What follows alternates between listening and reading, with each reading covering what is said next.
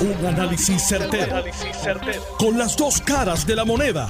Donde los que saben no tienen miedo a venir. tienen miedo a venir. Esto es el podcast de Análisis 630 con Enrique Quique Cruz. 5 y 4 de la tarde de hoy, jueves 17 de noviembre del 2022. Tú estás escuchando Análisis 630. Yo soy Enrique Quique Cruz. Y estoy aquí de lunes a viernes de 5 a 7 en línea telefónica. Tengo al licenciado José Lozada, ex fiscal y ex director del negociado de investigaciones especiales. Buenas tardes, licenciado. Muchas gracias por estar aquí. Sí, que muy buenas tardes para ti, toda la radio audiencia. Un privilegio siempre estar contigo. Hoy el fiscal designado en el pasado febrero,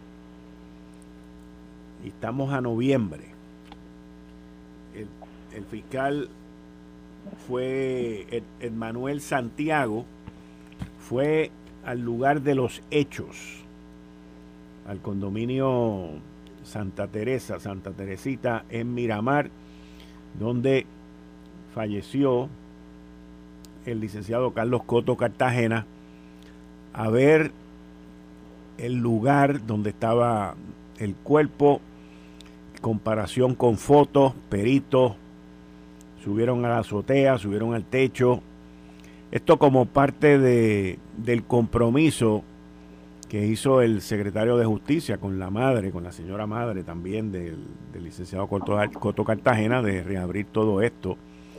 Pero luego de nueve meses prácticamente, es que el fiscal asignado, eh, pues entonces visita la escena, la escena en conjunto con investigadores. ¿Cómo ustedes, y perdona lo que te voy a decir, pero ustedes los abogados tienen un dicho que dice que mientras más el tiempo pasa, más no sé qué, o sea, se pierde la... Tiempo que pasa, verdad que huye. Eso mismo, ¿eh? yo sabía que había algo de eso por ahí. Ciertamente aquí que gracias a ti, a tu programa, se desenmascara todo este asunto de cómo se paralizan unas investigaciones en justicia. Primero eh, escuchamos del caso de Kevin Fred, Dentro de esa información que tú traes a la luz pública, sale el caso de Coto Cartagena. Se llama la atención porque obviamente este es un compañero abogado que para descanse, su mamá fue juez y no sabemos, desconocemos el motivo, la circunstancia, la razón para paralizar una investigación de una muerte sospechosa.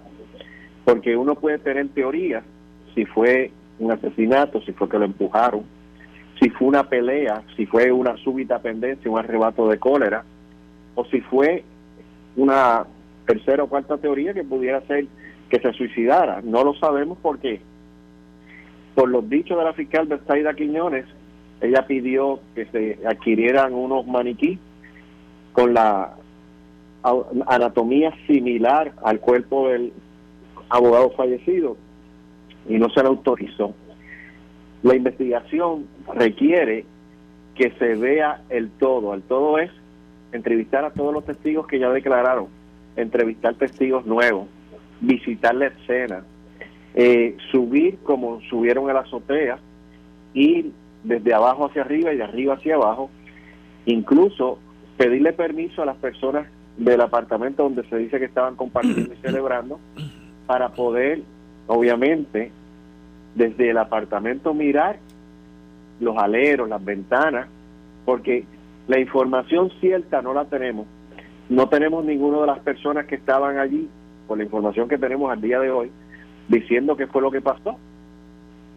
Alguien dice que se quedó fuera, que no tenía la llave. Hay 20 teorías que han salido, pero ciertamente el fiscal Emanuel Santiago tiene que hacer lo que está haciendo, ir a escena, observar la escena, tomar fotos y comparar fotos del expediente anterior con las fotos nuevas, sabiendo que pueden haber puesto un matero con una planta, que pudieron haber pintado, que pueden haber cambiado algunas cosas. Pero en esencia, ¿dónde cae el cuerpo? ¿Desde dónde, qué distancia más o menos? Pues eso puede estimarlo, aunque no tenga una persona que pueda decir yo vi que se tiró o yo vi que lo empujaron. Pero es necesario incluso entrevistar vecinos personas de cerca de la comunidad, del apartamento de arriba, el de abajo, el de los lados. Señora, ¿qué si algo usted recuerda de este septiembre de 2018? y que han pasado cuatro años. ¿sí? Es, es triste que haya pasado tanto tiempo, porque como bien dijiste, tiempo que pasa, verdad que huye. Los casos criminales hay que atenderlos a tiempo, a tiempo porque la memoria está fresca, a tiempo porque uno puede tomar declaraciones y ese testimonio se perpetúa en una declaración jurada. Hay testigos que pueden desaparecer, hay testigos que pueden fallecer, hay cámaras de seguridad que algunas graban por siete días, otras graban por 15, por 30 días, pero si no se recopila esa información con un supina en el momento, se pierde esa grabación y se pierde evidencia importante, evidencia que puede ser trascendental en la investigación. Pueden haber fluidos que con el paso del tiempo se pierden los fluidos. Así que es necesario que esa investigación, como ha hecho el secretario don Domingo Manuel, darle el recurso al fiscal y en la policía al comisionado, asignarlo a crímenes mayores para que entonces sea un equipo de trabajo completo, no un solo agente, sino un equipo de trabajo completo, que incluso estaba su director allí, para que todos en conjunto puedan recopilar la información, comparar la información, hacer las teorías y con las entrevistas de los testigos, algunos quizás se sienten más cómodos en declarar ahora y pueden obtener nueva información. Es vital que esta investigación se esclarezca porque tiene que investigarse, tiene que esclarecerse para que la confianza del pueblo se mantenga en las instituciones como lo es el Departamento de Justicia. Ahora, sin embargo, cuando abordaron al fiscal sobre el uso de los domis, de los maniquí, eh, no se mostró no se mostró muy inclinado a eso. Cada quien hace su teoría, cada fiscal tiene su base, su fundamento en la investigación. Nadie mejor que él conoce la investigación porque él tiene todo el expediente. Él sabe que han declarado los testigos. Así que tenemos que ver cuál va a ser el curso a seguir en esa investigación. Ciertamente, si desde donde él se ubica en el techo y mira hacia abajo y ve porque se haya marcado dónde cayó el cuerpo, que en paz descanse del Coto Cartagena, pues a lo mejor él puede concluir que no hace falta el DOMI, porque la distancia entre donde la caída y el techo serían similares, compatibles una con, con la otra. Distinto sería que el cuerpo caiga a 20 pies del alero, que entonces uno tiene que preguntarse cómo ese cuerpo llegó hasta allá, esa distancia tan amplia. Así que él ciertamente con la información que él tiene, con el expediente, con las fotos anteriores, con las que está tomando, él va a poder decir qué más le hace falta para poder esclarecer este caso. A veces se utiliza la evidencia científica, a veces la patóloga del caso, la que examinó el cuerpo, va con el fiscal y va con los agentes y mira la foto y ahí la fiscal están, la, el fiscal y la patóloga están en mejor posición de poder concluir su teoría y poder descartar las otras. Pero obviamente es un proceso continuo. La investigación criminal no tiene un tiempo fijo, pero hay que eh, investigarla en caliente, hay que cogerla en caliente para que no se pierdan testigos, para que no se pierda evidencia, para recopilar información valiosa que con el paso del tiempo se pierde, con el paso del tiempo se deteriora y con el paso del tiempo desaparece. Así que me parece que el fiscal está haciendo lo que hay que hacer, pero y hay que darle celeridad al asunto y yo sé que Emanuel Santiago es un fiscal muy diligente, de mucha experiencia, lo conozco y sé que va a poder con la ayuda de los testigos, con la ayuda de los agentes, con la ayuda forense, va a poder llegar y concluir una teoría en ese caso.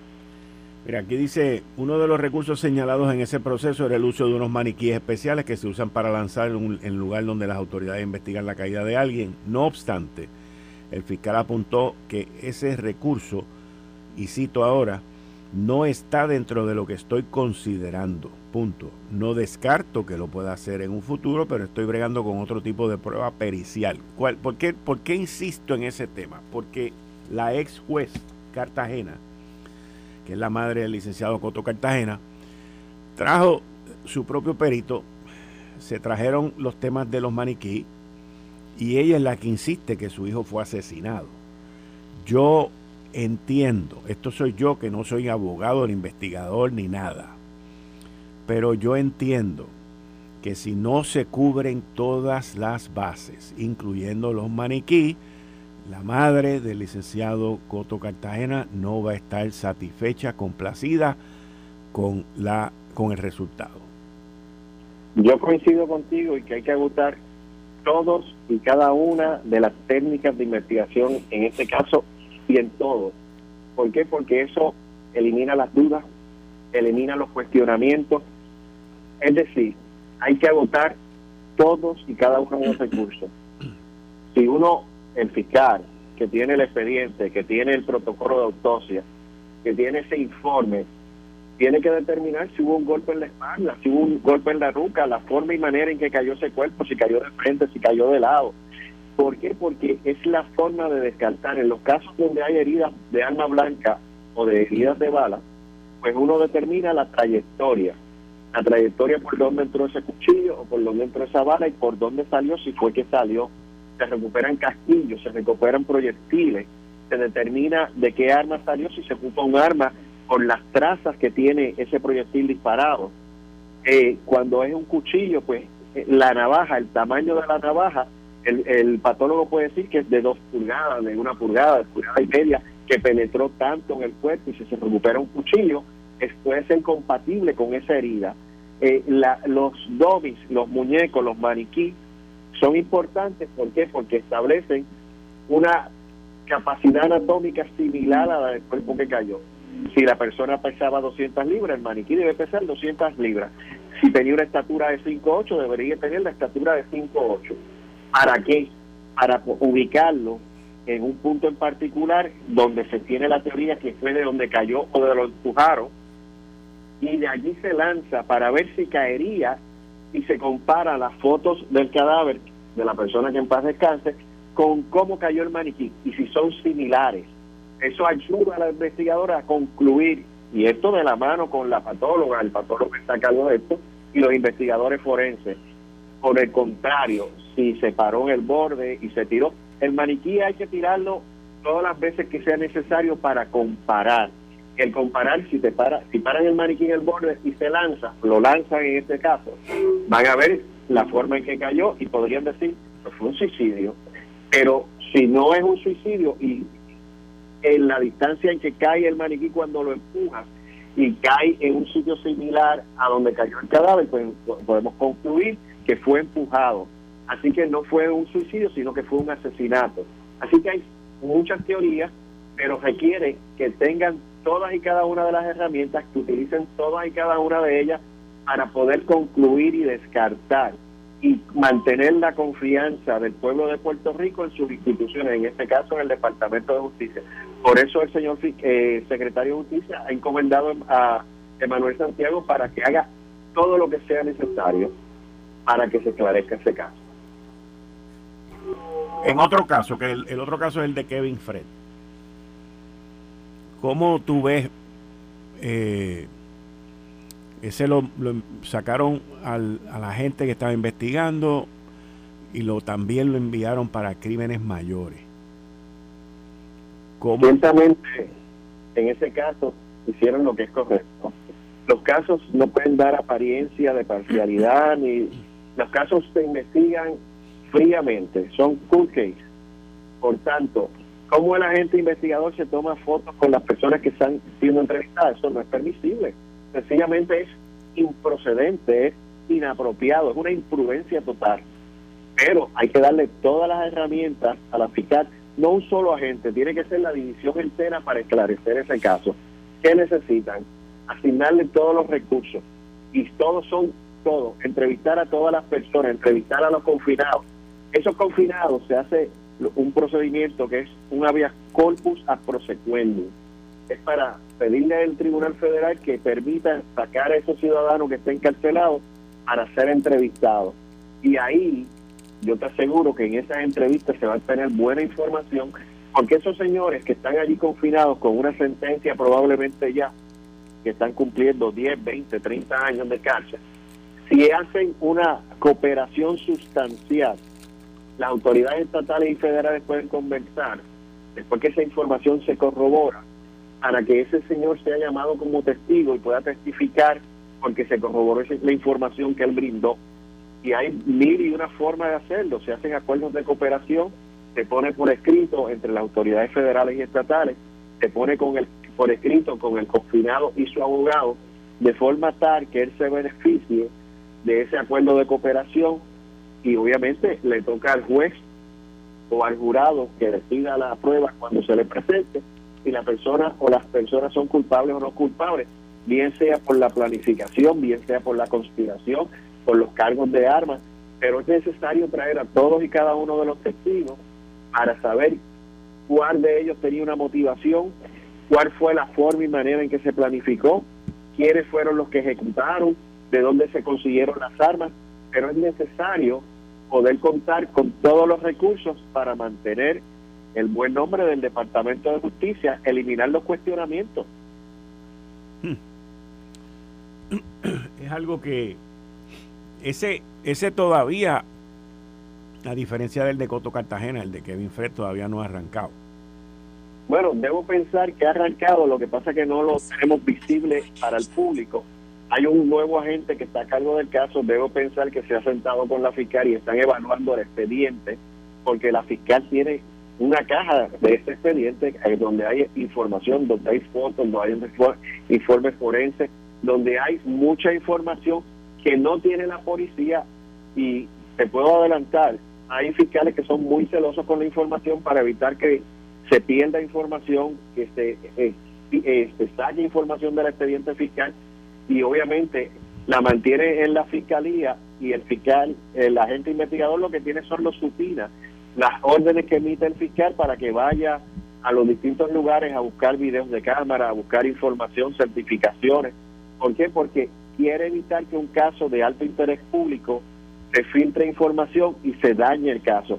Los casos hay que tenerlos con mucho cuidado, con mucho celo, y cuando el caso está maduro, cuando ya está listo, que se va a radicar a un tribunal, entonces es que empieza el proceso judicial ya con el tribunal, ya sale del Ejecutivo, es decir, de la Fiscalía y la Policía, y ya va al sistema judicial, a la rama judicial, donde se le presenta a un juez la prueba, inicialmente se presenta por declaraciones jurados de, de juradas de testigos que tienen conocimiento de lo que pasó, cómo pasó, y hay un juez de ordinario encuentra causa, fija una fianza, y la persona a la próxima etapa que se va a enfrentar es la vista preliminar.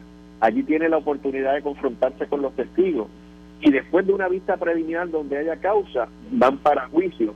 Ahí es que en ese momento hay un descubrimiento de prueba donde el fiscal o la fiscal tiene que dar toda la prueba que tiene porque de lo contrario, la defensa podría alegar que están ocultando evidencia, que están creando lo que se llama una interrupción con el debido proceso de ley y pudieran pedir la desestimación de los cargos. Así que es importante que con celo se guarde esa evidencia para no prevenir a la defensa de lo que tiene y en su día, después que se radiquen los casos, hacen la vista preliminar, pasen la lectura de acusación, la defensa tendría derecho a que se le entregue toda la prueba que tiene la Fiscalía y que pretende utilizar en el juicio. Licenciado José Lozada, muchas gracias. Siempre un privilegio, Kiko. Buenas tardes. Buenas tardes. Ustedes escucharon al ex fiscal y ex director del negociado de investigaciones especiales, el licenciado José Lozada, sobre estos dos casos que han eh, revolcado todo esto. Miren, más adelante, más adelante, ya mismo voy con Héctor El Marrón Torres y con Daniel Machete, que van a estar conmigo aquí, pero un pedacito aquí. Conmigo la senadora Joan Rodríguez Bebe. Senadora, buenas tardes. Buenas, gracias por estar con nosotros. Buenas tardes, Quique. Gracias por la oportunidad. Antes que nada, ¿cuál es la posición del partido al que usted pertenece, del Proyecto Dignidad? Mira, Quique, el Proyecto Dignidad tiene una posición clara en favor de la vida humana desde la concepción hasta la muerte natural. Esa es nuestra postura y la hemos defendido desde el primer momento y la continuaremos defendiendo. Y yo creo que aquí lo que ha ocurrido y lo fundamental de los resultados de esta votación es lo siguiente. En Puerto Rico, hoy día, un bebé puede ser abortado en cualquier momento del embarazo porque tiene ahora mismo una razón de ser, nombres y apellidos. Rafael Tatito Hernández, presidente de la Cámara, junto con toda su delegación del Partido Popular, en alianza con el PIB y el Movimiento Victoria Ciudadana, que creen que no hay ningún problema con que un bebé sea abortado en cualquier momento de los nueve meses de embarazo. ¿Por qué? Eso es un cantito nada más. Esto se pone más caliente más adelante. Así que. Eh, estás escuchando el podcast de Noti1. Análisis 630 con Enrique Quique Cruz. Tú estás escuchando Análisis 630. Yo soy Enrique Quique Cruz y estoy aquí de lunes a viernes de 5 a 7. Como todos los jueves. Anda, para el carajo. Tumbe a uno. Como todos los jueves con Héctor El Marrón Torres, Daniel Machete Hernández, pero solamente tengo uno en línea. ¿Quién es que está en línea? Hello. Dani Hernández por aquí. Dani, buenas tardes, ¿cómo está? Saludos, Kike, muy bien, muy bien, y saludos a tu audiencia. Muy bien. Yo le tumbé la llamada a Héctor. bueno, quiero quiero compartir con ustedes un audio donde está la senadora Joan Rodríguez Bebe haciendo unas declaraciones Buenas tardes, Héctor El Marrón Torres. Buenas tardes. Saludos, Quique. Saludos a ti a la gente que nos escucha. Yo entrevisté hoy a la senadora Joan Rodríguez Bebe sobre la movida que ocurrió en la Cámara, donde sacaron de manera temporera al representante Orlando Aponte de la Comisión de los Jurídicos, colgaron todos los proyectos que iban en contra del aborto y eh, entrevisté a la senadora Rodríguez Bebe hoy en Lo Sé Todo y me gustaría que ustedes escucharan esto. Rodríguez Bebe, senadora, buenas tardes. Buenas, gracias por estar con nosotros. Buenas tardes, Quique. Gracias por la oportunidad. Antes que nada, ¿cuál es la posición del partido al que usted pertenece, el Proyecto Dignidad? Mira, Quique, el Proyecto Dignidad tiene una posición clara en favor de la vida humana desde la concepción hasta la muerte natural. Esa es nuestra postura y la hemos defendido desde el primer momento y la continuaremos defendiendo. Y yo creo que aquí lo que ha ocurrido y lo fundamental de los resultados de esta votación es lo siguiente. En Puerto Rico, hoy día, un bebé puede ser abortado en cualquier momento del embarazo porque tiene ahora mismo una razón de ser, nombres y apellidos. Rafael Tatito Hernández, presidente de la Cámara, junto con toda su delegación del Partido Popular, en alianza con el PIB y el Movimiento Victoria Ciudadana, que creen que no hay ningún problema con que un bebé sea abortado en cualquier momento de los nueve meses de embarazo. ¿Por qué usted únicamente le achaca esto a Rafael Tatito Hernández? Bueno, hay, que ver la votación. Y por eso por ahí mismo es que voy porque la compañera suya de partido se abstuvo. Cierto. Y por eso es que le pregunté, número uno, la posición. Sí. Y número dos, ¿por qué solamente le, cae el peso a Tatito Hernández? Y te explico, mira, Quique, como te, te digo, la compañera Lizy Burgos Muñiz y yo tenemos una posición incuestionable en favor de la protección de la vida humana, como dije, desde la concepción hasta la muerte natural. Ciertamente podemos tener diferencias de criterio en torno a cuál es la mejor ruta a seguir para lograr ese objetivo que compartimos ambas. De hecho, por ejemplo, el expresidente de la Cámara de Representantes, Johnny Méndez, quien también se asocia con la causa Provida, también se abstuvo de esa votación.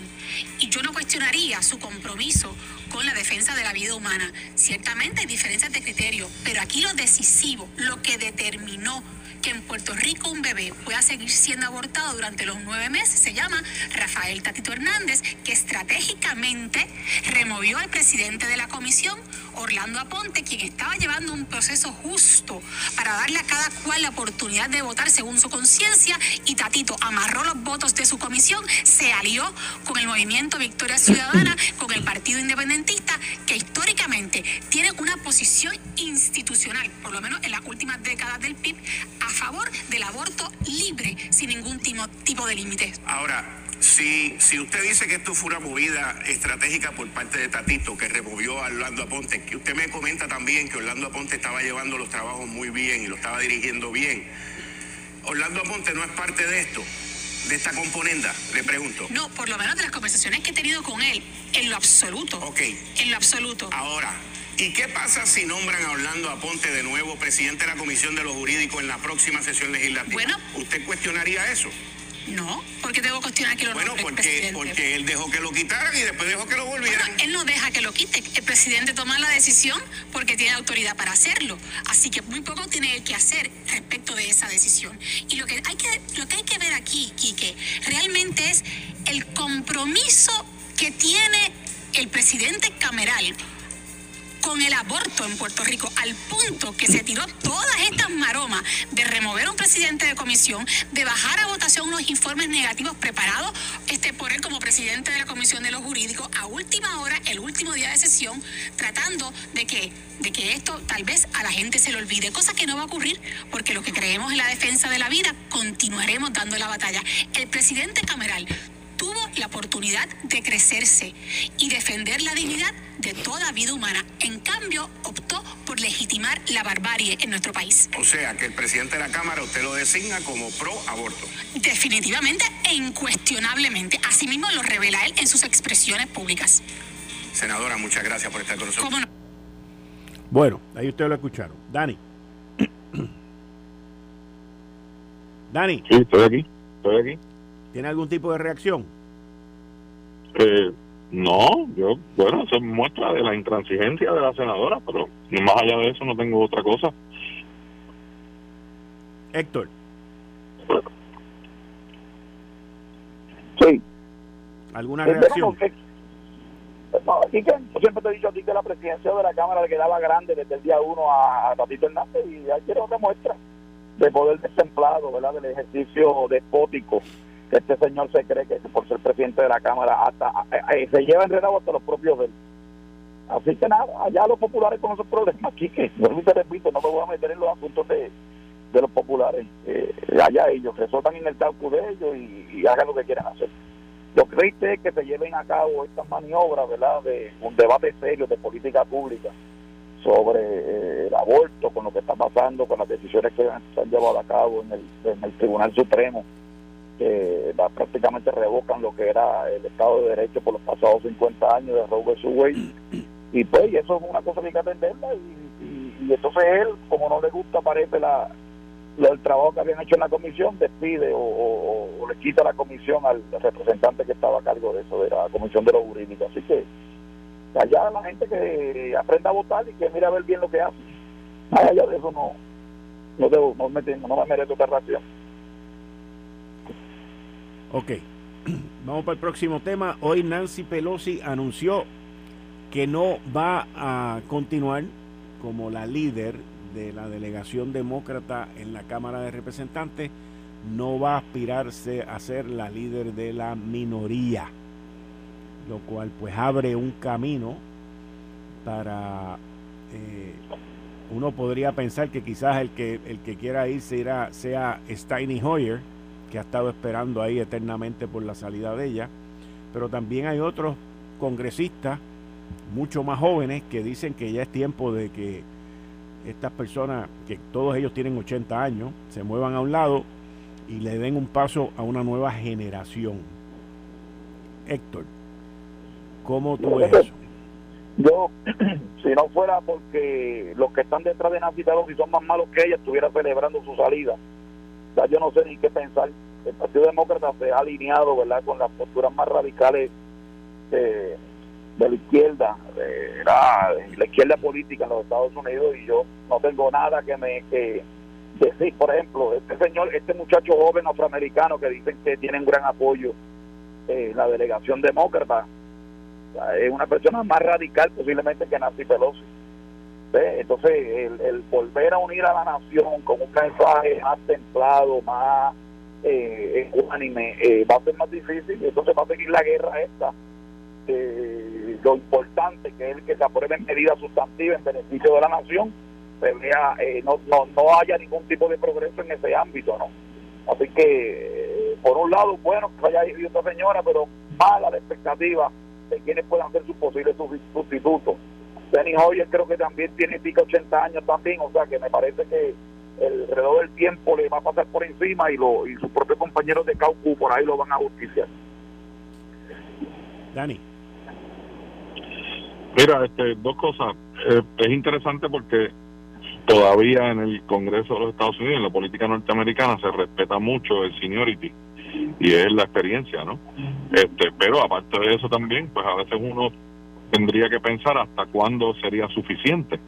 Porque, por ejemplo, pues son gente que quieren ocupar unas posiciones de liderato con 76, 78, 80 años. Este, así que eh, eso es algo que el Partido Demócrata tiene que mirar eh, si realmente quiere cultivar algún liderato más joven, este, por decirlo de alguna manera, eh, y que eso le dé algún adelanto en términos electorales. Fuera de eso, pues no, no hay mucho más que decir. Yo creo que pues Nancy Pelosi, para los que son demócratas, pues tuvo una muy buena este, eh, función como líder demócrata, esperando quizás con esperanza volver a ser presidenta de la Cámara y al no darse pues este se va quitando un poco a poco. ¿Quién va a ocupar ese liderato? Pues está por verse realmente si ese cambio generacional se da voluntariamente o, cuáles luchas van a haber. A veces también se dan esas luchas que me parece que es un poco la que da Rick como republicano en el Senado, aún sabiendo que va a perder, simplemente pues en la lista de los próximos que vendrán. Y eso también hay que verlo como parte de la estrategia política en este asunto. Traes el, el tema de, de, Rick Scott, que yo lo quería discutir también con ustedes, ya me diste tú una parte, pero me gustaría escuchar a Héctor Torres eh, sobre esa movida que hizo Rick Scott, quizás sabiendo que le iban a pasar el rolo, porque la determinación de escoger a Mitch McConnell como líder de la mayoría fue en menos de 24 horas después que el otro anunció que quería retarlo. Héctor que Rick nunca debió haber postulado, haberse postulado contra eh, Mitch McConnell. Yo creo que Mitch McConnell ha hecho un trabajo ahí como portavoz eh, republicano en el Senado eh, bueno. se opuso, hizo una oposición leal, sustantiva y asertiva cuando Barack Obama fue presidente. bajo Trump aprobó las medidas sustantivas de política pública, no de principios conservadores y también aprobó, especialmente sacó los votos que mucha gente cuestionaron en algún momento de los nominados al Tribunal Supremo específicamente. Eh, ¿Por qué había que remover a Mitch McConnell? Que había sido reelecto, eh, fue reelecto en las elecciones. No había un motivo fundado para que Rick Scott, que es un senador que recién llegado prácticamente a, creo que no ha terminado su primer término completo, eh, fundar un reto a Mitch McConnell. Pues me parece que fue un error Aparte que no podemos ser tontos, Mitch McConnell viene respaldado por Trump.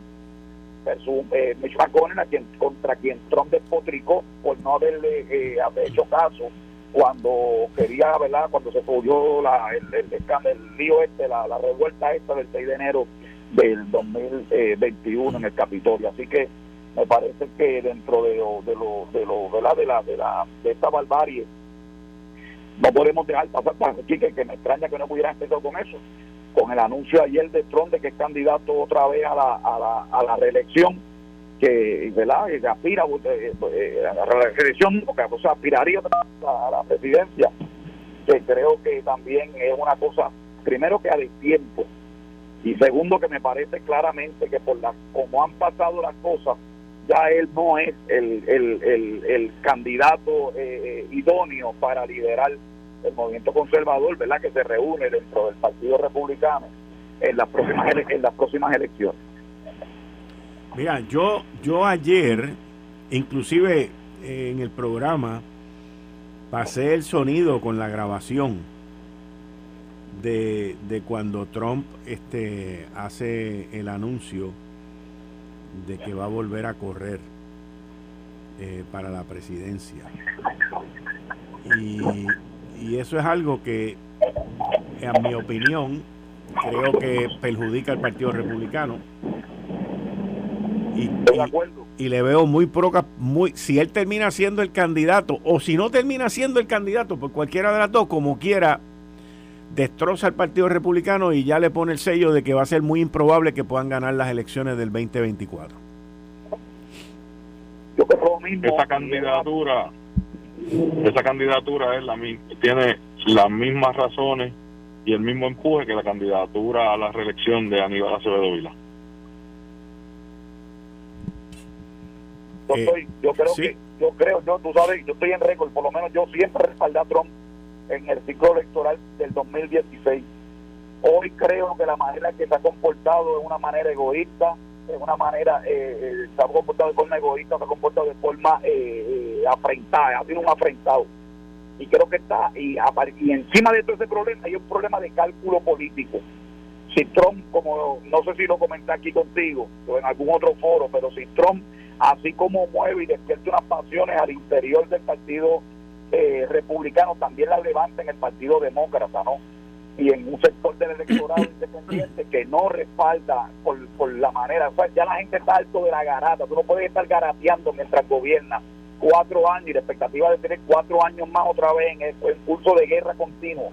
Eh, no puede ser, sencillamente no puede ser. Y el Partido Republicano tiene un reto enorme ahora con tratar de eh, ir eh, elegantemente, sin herir esa base que está con él, pero ir poniéndole el cascabel al el punto a la I, de decirle, mira, hasta aquí llegaste, como candidato tú no eres viable y si insistes en correr, pues nos vamos a alinear con otros. Ya creo que aportadores históricos como eh, Ken Griffin, de Steven Schwarzman, eh, eh, entre otros. No recuerdo los nombres de tantos, pero sí vi una lista de personas que ya le están quitando, le han advertido que no van a ayudarlo a financiar nada de ninguna campaña política. Así que es el signo de los tiempos. Yo creo que Trump tuvo su momento, sirvió, creo que hizo una aportación válida, positiva para los que creemos en esos principios conservadores pero que ya él no es el mejor candidato para para dirigir el, el, el, el, movimiento conservador y el Partido Republicano como tal. Míralo aquí, lo tengo aquí, escúchalo.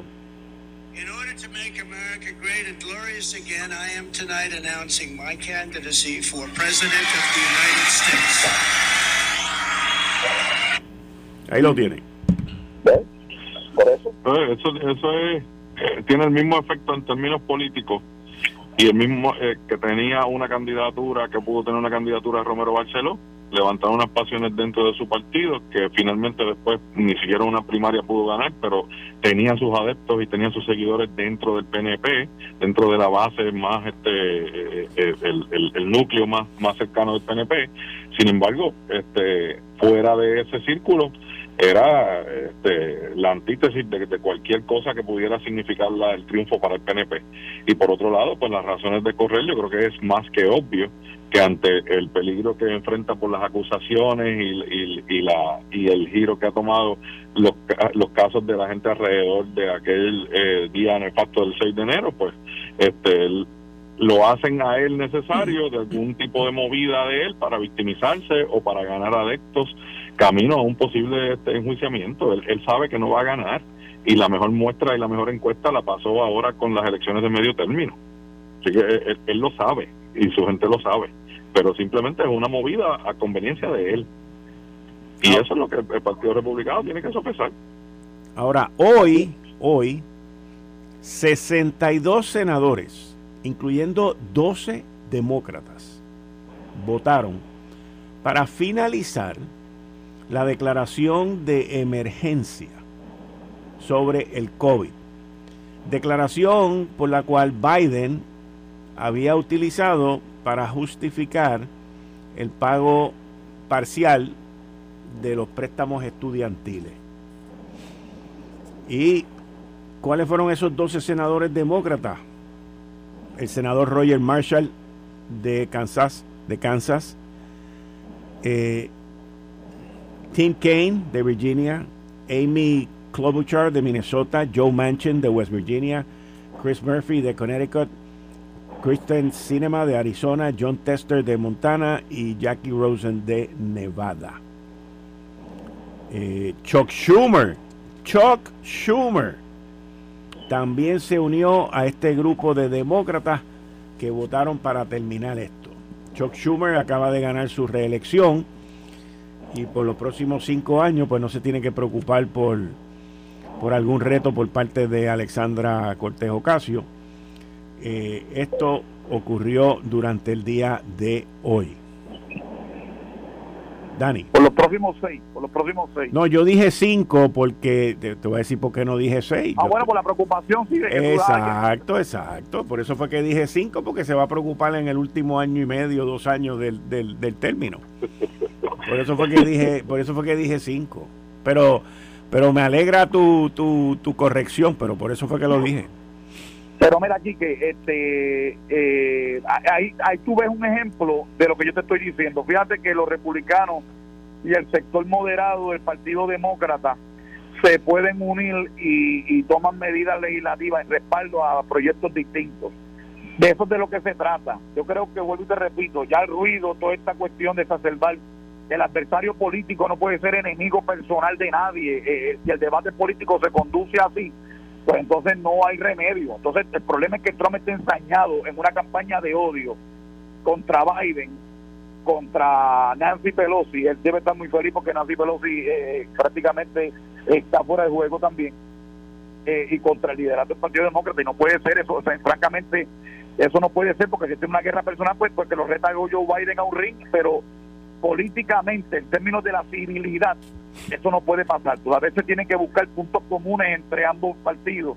Y esa votación que tú bien reseñas es ejemplo de lo que te estoy hablando, de que hay maneras donde se puede llegar a un diálogo, un entendido, un consenso y eh, obligar al Ejecutivo a, a, tomar otras acciones y no a las que, eh, pues, con la verdad, eh, en el proceso legislativo, filtrar, mejorar los proyectos, inclusive derrotar iniciativas del presidente y que sea la Cámara o el Senado quienes impongan su opinión de manera bipartidista, no unipartidista. O sea, la realidad es que Estados Unidos tiene dos partidos, dos sectores fuertes, el conservador y el liberal, y entonces uno tiene que llegar a un happy medium para lograr entendido para que las cosas comiencen a ocurrir y no mantenerse en el debate, porque si no se cancela todo y no pasa nada. Dani.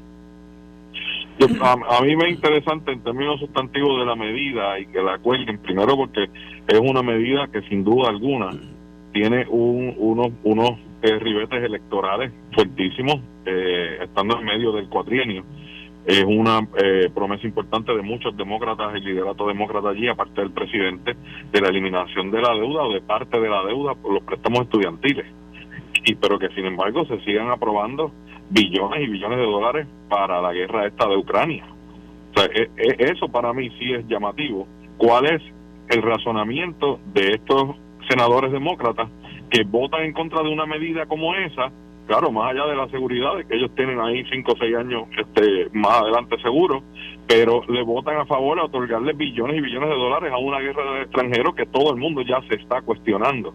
Así que eh, me parece, no, no, no veo cómo es que se puede descifrar esa parte de estos 12 senadores votando en contra de una medida que significativamente favorecería en términos electorales al Partido Demócrata y más allá de eso también tendría unos efectos sociales cuando muchos de estos eh, beneficiarios de los préstamos estudiantiles en su momento están pagando 400, 600, 800 dólares mensuales de préstamos.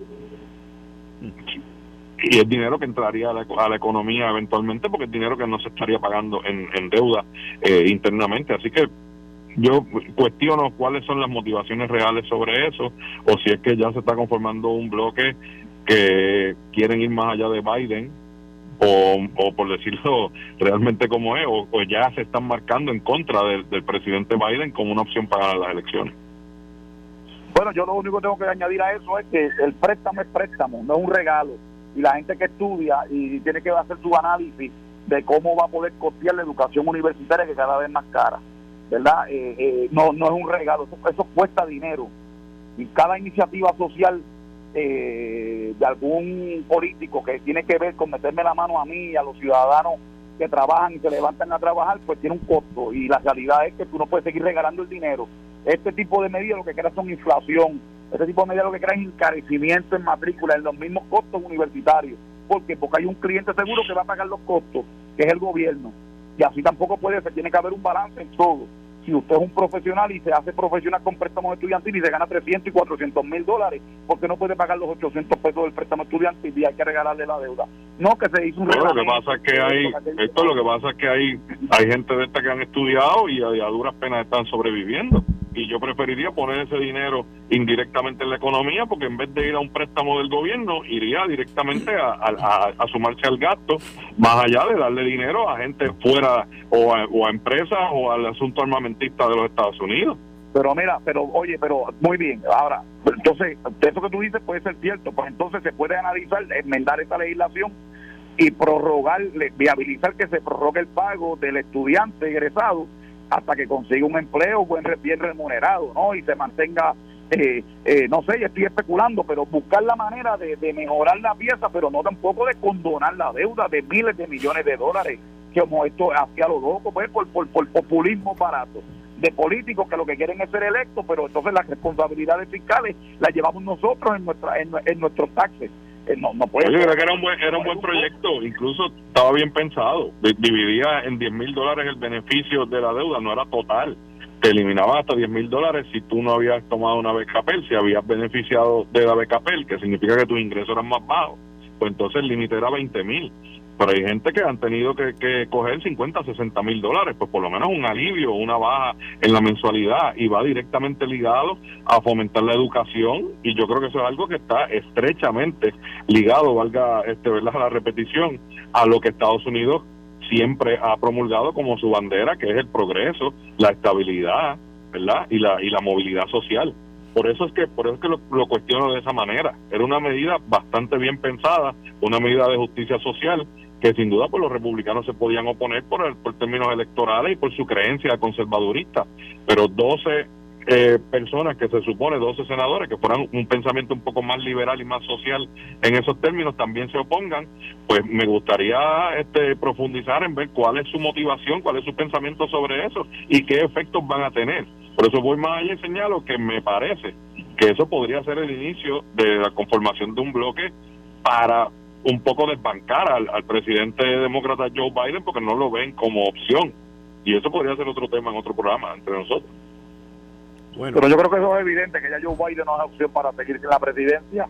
Eh, sus capacidades cada vez están más menguadas. Esta mañana vi una foto de él con unas notas de qué es lo que tiene que hacer, cuándo pararse, cuándo decirle Es un Manchurian President completo como la película aquella de, de, de aquel esposo de, no recuerdo el nombre, discúlpeme la gente que nos escucha, no me acuerdo los nombres de los artistas, pero eh, hay una película que se llama Manchurian Candidate, ¿no? Y, y eh, eh, Biden es un Manchurian President eh, por las circunstancias en las que eh, lleva a cabo su gobierno y su falta de, de capacidad. Lo digo, y lo he dicho ya en el programa anterior, lo he dicho anteriormente, no lo digo, no lo, no lo celebro, o sea, no, ni me quiero burlar, no, no lo hago en ánimo de burla, lo hago de que es peligrosísimo de que este señor que fue electo a tan alta edad eh, sea presidente y no cuente con los recursos eh, necesarios para un trabajo tan demandante como ser presidente de la nación más poderosa del mundo, eh, que verdad que está dirigida por una persona así, en, las condiciones en las que está él.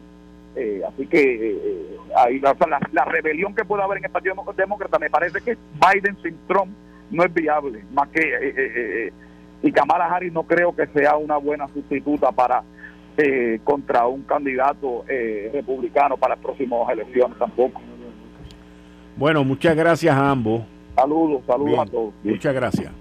Ahí ustedes escucharon a Héctor El Marrón Torre, Dani El Machete El Esto fue el, podcast de Notiuno. Análisis 630 con Enrique Quique Cruz. Dale play a tu podcast favorito a través de Apple Podcasts, Spotify, Google Podcasts, Stitcher y notiuno.com.